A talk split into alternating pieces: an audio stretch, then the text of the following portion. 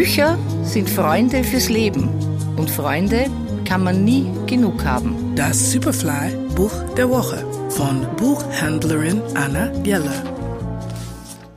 Eines der schönsten Bilderbücher dieses Herbstes ist von Alexandra Misielinska und Daniel Misielinski. Auf nach Yellowstone, erschienen im Moritz Verlag. Das Anliegen, die Umwelt zu bewahren, steht am Anfang eines jeden Nationalparks.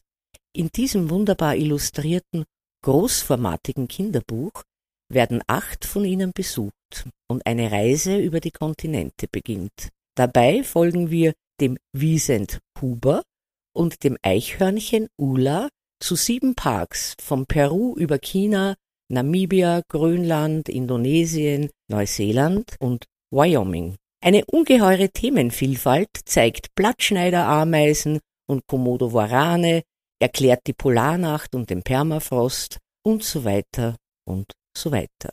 Dieses Buch ruft einen richtig auf zum Lesen und zum Blättern, diese Farbigkeit da drinnen, diese Lebendigkeit. Sie merken, ich bin ganz verliebt.